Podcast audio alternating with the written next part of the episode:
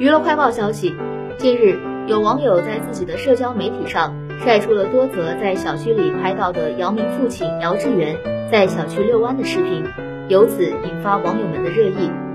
在网友拍摄到的视频中，姚明七十岁的父亲身高出众，穿着休闲的运动衫，正围着小区一圈又一圈的遛着弯。姚志远的头发已经花白，挺着肚子显得有些驼背。但不影响整个人看起来精神矍铄，走路步伐矫健，状态非常好。据拍摄的网友说道，近段时间以来，姚明的父亲一直都会在小区里面遛弯做身体锻炼，尽管年事已高，还能保持如此高度的自律，值得年轻人学习。